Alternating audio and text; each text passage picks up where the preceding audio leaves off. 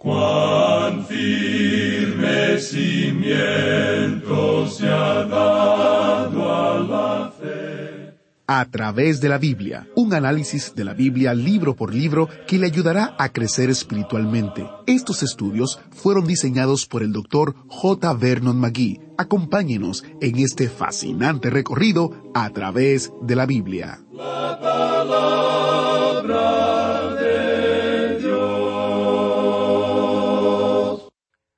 ¿A quién no le gusta una buena historia?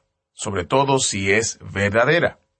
Busque en cualquier librería o biblioteca y encontrará cientos de grandes relatos y narraciones sobre grandes personas o personas que hicieron grandes cosas o incluso personas notorias que han tenido un impacto en la historia.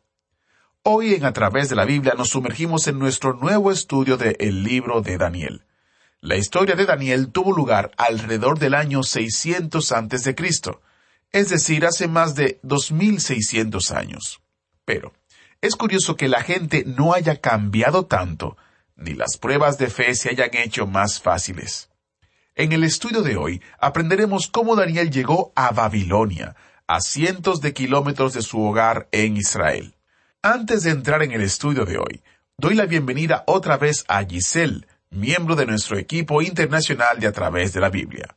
Hola Giselle, ¿cómo estás? ¿De qué hablamos hoy? Bueno, Geiel, los que han estado escuchando el programa este año 2023 ya saben que estamos celebrando el 50 aniversario de A través de la Biblia en español. Eso es correcto.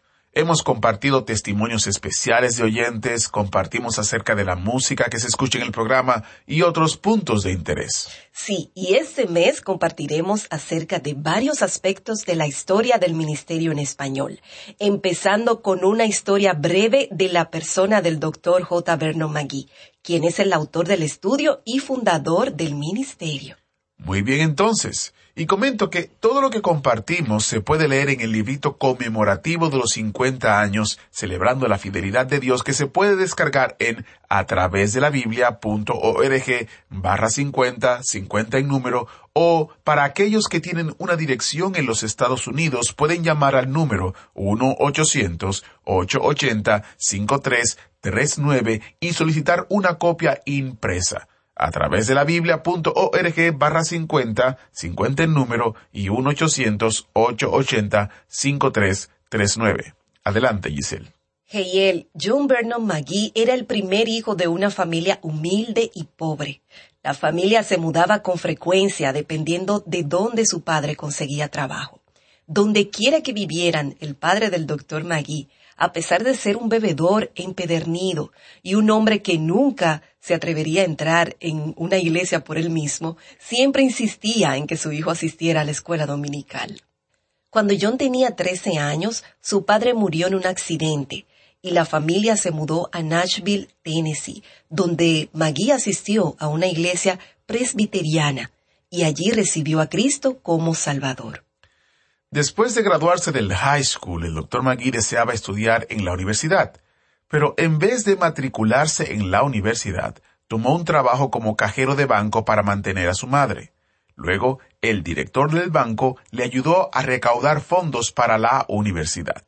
Como alumno en la universidad, su atracción a las cosas del mundo y la conciencia de su pecado eventualmente le llevó a arrepentirse y a entregarse a Cristo de verdad. En una ocasión dijo, después de recibir a Cristo, desde ese día hasta hoy, he mirado atrás y me he odiado por mis pecados. Realmente experimentó un renovado celo por servir al Señor Hegel. Así es, y después de terminar su licenciatura, el doctor McGee quería asistir al seminario, pero no tenía fondos para hacerlo. Sin embargo, el Señor proveyó otra vez y él asistió al seminario y obtuvo una licenciatura en divinidad.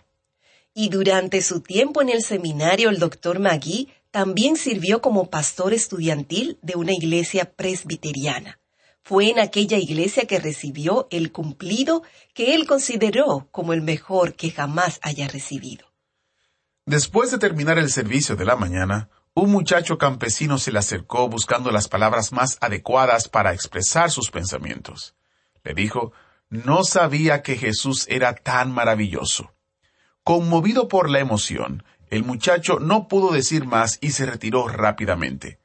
Al observarle alejarse, el doctor Magui oró. Oh Dios, ayúdame siempre a predicar de tal manera que pueda decirse, no sabía que Jesús era tan maravilloso. Definitivamente esta es una historia interesante, que usted puede seguir leyendo en a través de la biblia.org barra 50. Iniciamos este tiempo en oración, Giselle. Padre Celestial, te damos gracias por la oportunidad que nos brindas de poder estudiar tu palabra. Gracias porque podemos venir ante ella, podemos conocerte y podemos saber quién eres y lo que haces. Te pedimos, oh Dios, que obres en nuestra mente y corazón. En el nombre de Jesús oramos. Amén. Con nosotros, nuestro maestro Samuel Montoya, guiándonos y dirigiéndonos en el estudio bíblico de hoy. Regresamos hoy, amigo oyente, a este maravilloso libro del profeta Daniel. Él fue llevado cautivo a Babilonia en la primera deportación, como vimos en nuestro programa anterior. Nabucodonosor llegó en el año 606 a.C. y se llevó los cautivos alrededor del año 604 a.C. Y eso fue el comienzo de los setenta años de Daniel. Ya veremos eso más adelante. Y en el versículo 21 de este primer capítulo leemos, Y continuó Daniel hasta el año primero del rey Ciro. Eso nos hace avanzar setenta años, o sea, al final de los setenta años. Vamos a tener algo más que decir en cuanto a esto cuando lleguemos a ese capítulo en particular. En nuestro programa anterior vimos que durante el reino de Joacim, rey de Judá, llegó Nabucodonosor y lo tomó a él cautivo. Y en el versículo dos de este capítulo uno, en su primera parte dice, Y el Señor entregó en sus manos a Joacim, rey de Judá, y parte de los utensilios de la casa de Dios. La otra parte de estos utensilios fueron llevados cuando Nabucodonosor vino por segunda vez, como vimos en nuestro programa anterior. Él regresó otra vez en el año 598 a.C., cuando Joaquín se rebeló. Aquí vemos que él tomó parte de los utensilios de la casa de Dios, y el versículo dos continúa diciendo, Y los trajo a tierra de Sinar, a la casa de su Dios, y colocó los utensilios en la casa del tesoro de su Dios. Allí fue donde colocaron estas cosas. Ahora mantenga esto en su mente, amigo oyente, porque más adelante vendrá otro rey, probablemente el nieto del rey Nabucodonosor, y sacará esto para utilizarlo en su banquete. Continuemos ahora con el versículo tres. Y dijo el rey a Aspenaz, jefe de sus eunucos, que trajese de los hijos de Israel, del linaje real de los príncipes. Ahora este rey Nabucodonosor se llevó lo mejor que había de todos los cautivos de cualquier nación de la cual él se apoderaba. Y encontramos aquí que Daniel fue incluido entre estos. Pensamos que estos muchachos eran examinados y que ellos querían determinar la inteligencia que tenían. Estos hombres iban a ser preparados como hombres sabios para el rey de Babilonia, para aconsejarle, para asesorarle a él, y más adelante veremos que él les consultó a ellos. Un poco más adelante en este capítulo podemos ver que el versículo nueve nos dice Y puso Dios a Daniel en gracia y en buena voluntad con el jefe de los eunucos. Nos preguntamos si esto le está diciendo algo a usted, amigo oyente. Bueno, permítame leer lo que dice el capítulo treinta y nueve de Isaías, versículo siete. Escuche usted. De tus hijos que saldrán de ti, y que habrás engendrado, tomarán y serán eunucos en el palacio del rey de Babilonia. Ahora Dios le está hablando al rey de esa época y está hablando del tiempo de cautividad y dice, de tus hijos que saldrán de ti y que habrás engendrado, tomarán y serán eunucos en el palacio del rey de Babilonia. Daniel fue llevado cuando él tenía unos diecisiete años de edad. Esto es lo que la mayoría de los eruditos conservadores piensan. Y él fue hecho un eunuco. Así es que usted se puede dar cuenta por qué Daniel nunca se casó y por qué nunca tuvo hijos. Hay muchos que se preguntan por qué Daniel era diferente. Bueno, podemos decir que él no era una persona rara. Eso fue algo que el rey había hecho y algo que no destruía el desarrollo mental de estas personas. Esto hacía de ellos personas más dóciles para el rey y esto les permitía a ellos dedicar todo su tiempo al estudio que tenían que hacer. Creemos que si usted sabe algo en cuanto a las necesidades del presente, se dará cuenta que los jóvenes pasan mucho tiempo visitando a las jóvenes, a las chicas. Por supuesto que esa es una parte muy hermosa del estudio, pero uno no puede dedicar mucho tiempo al estudio de esa manera. Uno puede estudiar mucho, pero podría estudiar mucho más si no tuviera estas visitas con las jovencitas, con las señoritas. Ahora usted puede apreciar entonces que es el rey quien quiere que estos jóvenes le dediquen todo su tiempo al estudio, y una forma de hacer esto es haciéndolos a ellos eunucos. Y Daniel se encuentra entre ese grupo. Ahora en el versículo cuatro de este capítulo uno leemos Muchachos en quienes no hubiese tacha alguna, de buen parecer, enseñados en toda sabiduría, sabios en ciencia y de buen entendimiento, e idóneos para estar en el palacio del rey, y que les enseñase las letras y la lengua de los caldeos. Permítame decirle, amigo oyente, que la Biblia no fue escrita por un grupo de hombres que eran ignorantes. Moisés aprendió toda la sabiduría de Egipto. Ellos eran gente muy avanzada, hasta sabían la distancia en que se encontraba la tierra del sol. Sabían que la tierra era redonda. Fueron los griegos quienes más tarde dijeron que la tierra era lisa, era plana, y ellos eran científicos de aquel día. La ciencia era la que enseñaba que la tierra era plana. La Biblia nunca dijo eso. La Biblia dijo que era un círculo. Ahora es interesante notar lo que ocurre con este joven Daniel. Daniel era un joven, y luego de haber pasado algún examen de inteligencia, se nota que él es una persona muy inteligente. Él era una persona muy destacada, y podemos decir que el apóstol Pablo también se encuentra en esa categoría. A veces nos cansa ver que hay algunos ateos que actúan como si la Biblia hubiera sido hecha por un grupo de personas ignorantes. Si usted, amigo oyente, piensa de esa manera, entonces debemos decirle que usted es el ignorante. El estudio de la palabra de Dios le puede revelar esto. Daniel, pues, era una persona muy inteligente, una persona muy brillante. Él va a aprender ahora la sabiduría de aquel día. No desprecie, amigo oyente, las enseñanzas de aquel día. Muchos hombres de hoy están muy avanzados en el conocimiento y en la ciencia, y creemos que Daniel podría ser ubicado en esa clase. Bien, ocurrió algo más aquí. Leamos el versículo cinco de este capítulo uno de Daniel. Y le señaló el rey ración para cada día, de la provisión de la comida del rey, y del vino que él bebía, y que los criase tres años, para que al fin de ellos se presentasen delante del rey. Esta era la dieta, digamos, que tenían los paganos en este lugar, y eso incluirían animales inmundos. Usted debe recordar que Daniel era judío, él estaba bajo la ley de Moisés, y a ellos se les había dicho que no debían comer ciertas carnes, ciertas aves, ciertos peces. Ahora en el versículo seis y la primera parte del versículo siete leemos Entre estos estaban Daniel, Ananías, Misael y Azarías de los hijos de Judá, a estos el jefe de los eunucos puso nombres, puso a Daniel Belsasar. Como usted puede notar, amigo oyente, este jefe de los eunucos les cambió el nombre, les quitó los nombres hebreos y les dio nombres paganos. A Daniel le llamó Belsasar. ¿Y qué es lo que quiere decir eso? Quiere decir un adorador de Baal, el dios pagano. Y continuando la lectura del versículo siete notamos que dice, a Ananías, Sadrach, a Misael, Mesac, y a Azarías Abednego. Para algunos de nosotros estos son nombres conocidos, y estos nombres conocidos para nosotros son nombres paganos. Creemos que estos cuatro jóvenes fueron los que sacaron las marcas más altas en los exámenes que recibieron. Usted se da cuenta que Babilonia quería los mejores cerebros, así como también a los jóvenes de mejor estado físico. Ya vimos anteriormente que estos jóvenes tenían que presentarse después de cierto tiempo delante del rey. Pues bien, Veamos lo que dice el versículo ocho de este capítulo uno de Daniel. Y Daniel propuso en su corazón no contaminarse con la porción de la comida del rey, ni con el vino que él bebía. Pidió por tanto al jefe de los eunucos que no se le obligase a contaminarse. Aquí vemos la decisión que adopta Daniel como uno de los cautivos de ser fiel a Dios. Aquí tenemos a cuatro jóvenes de Judá identificados para nosotros, y la razón por la cual se hace esto es porque ellos estaban manteniéndose firmes por Dios.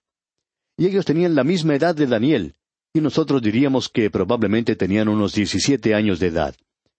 Hay algunos otros expositores del Antiguo Testamento que opinan que quizá tendrían unos catorce años, y aún quienes piensan que quizá la edad de ellos estaba entre los veinte y los veintidós años. De modo que podríamos decir nosotros, considerando lo que aquí se presenta, que ellos tendrían unos diecisiete años. Ahora en el versículo ocho volvemos a leer lo que se propuso hacer Daniel. Y Daniel propuso en su corazón no contaminarse con la porción de la comida del rey, ni con el vino que él bebía. Pidió por tanto al jefe de los eunucos que no se le obligase a contaminarse. Este joven decide mantenerse fiel a Dios. Lo interesante de notar aquí es que él hace su decisión por Dios en una corte pagana.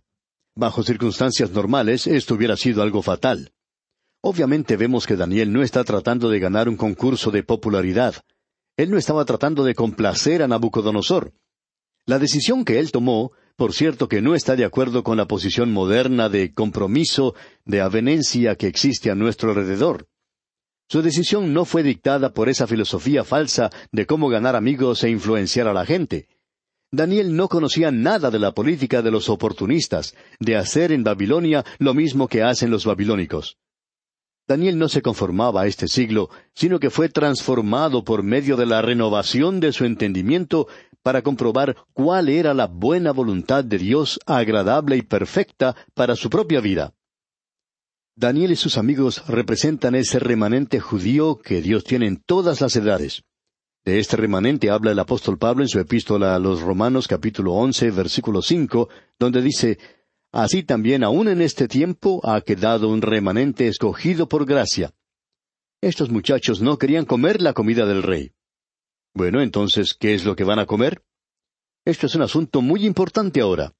Continuemos pues leyendo y al hacerlo creo que vamos a descubrir que estos jóvenes se van a rebelar contra el rey de Babilonia. Usted podrá apreciar que se les iba a hacer un lavado cerebral, ya que querían hacer de ellos personas de Babilonia tanto por dentro como por fuera. Ellos no solo se tenían que vestir como la gente de Babilonia, sino que también tenían que pensar como ellos. Ahora Daniel y sus amigos se encontraban bajo las leyes que se mencionan en el Antiguo Testamento. Nosotros hoy estamos en la era de la gracia, no estamos bajo el sistema de Moisés en cuanto al alimento, pero Daniel sí lo estaba. En Levítico capítulo once versículos cuarenta y cuatro al cuarenta y siete leemos Porque yo soy Jehová vuestro Dios. Vosotros, por tanto, os santificaréis y seréis santos, porque yo soy santo. Así que no contaminéis vuestras personas con ningún animal que se arrastre sobre la tierra. Porque yo soy Jehová que os hago subir de la tierra de Egipto para ser vuestro Dios. Seréis pues santos, porque yo soy santo. Esta es la ley acerca de las bestias y las aves, y todo ser viviente que se mueve en las aguas, y todo animal que se arrastra sobre la tierra, para hacer diferencia entre lo inmundo y lo limpio, y entre los animales que se pueden comer y los animales que no se pueden comer. Ahora había algunas comidas que estaban completamente prohibidas para esta gente. No vamos a buscar esta cita, pero la puede encontrar usted en el libro del Levítico. También se habla allí de las carnes que se ofrecía a los ídolos, lo cual era repugnante para los israelitas piadosos. Ahora aquí tenemos a estos jóvenes hebreos. Daniel podía haber sido un nazareo a quienes se les prohibía beber el vino. En Números capítulo seis, versículo tres leemos Se abstendrá de vino y de sidra, no beberá vinagre de vino, ni vinagre de sidra, ni beberá ningún licor de uvas, ni tampoco comerá uvas frescas y secas. Estos jóvenes estaban siguiendo las enseñanzas que se les había dado aquí. El profeta Isaías dijo en su libro, capítulo 52 y versículo 11, Apartaos, apartaos, salid de allí, no toquéis cosa inmunda, salid de en medio de ella, purificaos los que lleváis los utensilios de Jehová. Pero para nosotros los creyentes del presente, el apóstol Pablo tiene algo que decir allá en su primera epístola a los Corintios, capítulo 10, versículos 25 al 27. Dice el apóstol Pablo, De todo lo que se vende en la carnicería, comed, sin preguntar nada por motivos de conciencia, porque del Señor es la tierra y su plenitud. Si algún incrédulo os invita y queréis ir, de todo lo que se os ponga delante, comed, sin preguntar nada por motivos de conciencia. También en el capítulo ocho, versículo ocho, de la primera epístola a los Corintios, el apóstol Pablo dice, Si bien la vianda no nos hace más aceptos ante Dios, pues ni porque comamos seremos más, ni porque no comamos seremos menos. Notemos ahora lo que hacen estos jóvenes que se mantienen firmes bajo la ley mosaica, ley que ellos debían obedecer. Ellos tomaban una posición por Dios. Y en el versículo nueve de este capítulo uno de Daniel leemos Y puso Dios a Daniel en gracia y en buena voluntad con el jefe de los eunucos. Note usted que Daniel ya es un favorito, y eso no es ningún accidente. Dios estaba obrando a su favor de la misma manera en que obró en José en la tierra de Egipto. Y en el versículo diez leemos, Y dijo el jefe de los eunucos a Daniel, Temo a mi señor el rey, que señaló vuestra comida y vuestra bebida, pues luego que él vea vuestros rostros más pálidos que los de los muchachos que son semejantes a vosotros, condenaréis para con el rey mi cabeza. El jefe de los eunucos no quería obligar a estos jóvenes a que comiesen esta dieta, pero él se encontraba en una situación bastante difícil. ¿Qué es lo que va a hacer entonces? Porque él había hallado favor en sus ojos, y debemos escuchar lo que Daniel dice en estos versículos once y doce. Escuche usted. Entonces dijo Daniel a Melzar, que estaba puesto por el jefe de los eunucos sobre Daniel, Ananías, Misael y Azarías. Te ruego que hagas la prueba con tus siervos por diez días, y nos den legumbres a comer y agua a beber. En lugar de legumbres, creo que sería mejor decir que ellos estaban comiendo cereales. Es lo que muchos de nosotros comemos todas las mañanas al desayunar. El comer el cereal ayuda a tener una buena condición física, y eso es lo que Daniel está diciendo al jefe de los eunucos. Él no se va a convertir en un vegetariano.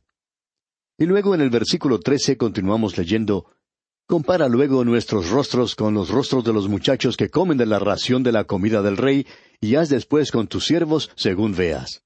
Es decir, que Daniel quiere que se ponga a prueba esto por unos pocos días, unos diez días, según menciona aquí en el versículo doce, para ver si ellos no están en la misma condición física que los demás, o si están mejor que los demás.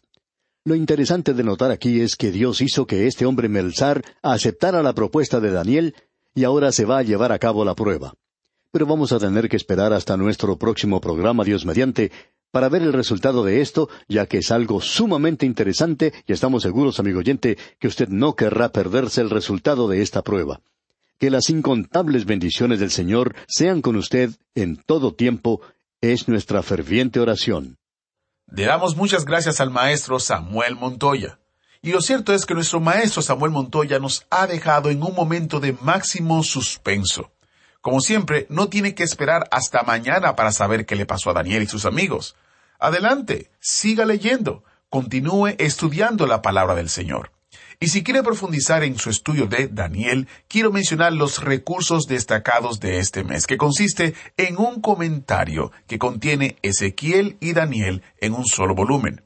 En este volumen usted podrá encontrar información que le ayudará a entender aún más de Daniel y Ezequiel.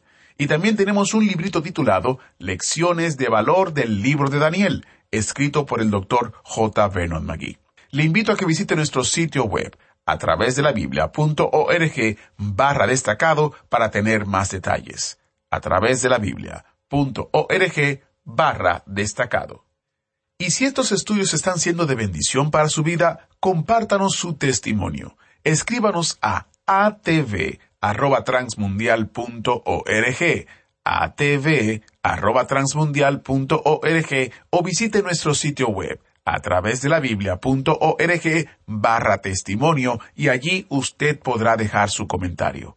Soy Geiel Ortiz y si Dios lo permite estaré con usted en una próxima entrega de su programa a través de la Biblia y disfrutando junto a usted este maravilloso recorrido en la palabra del Señor. Hasta la próxima y que el Señor Dios Todopoderoso les bendiga.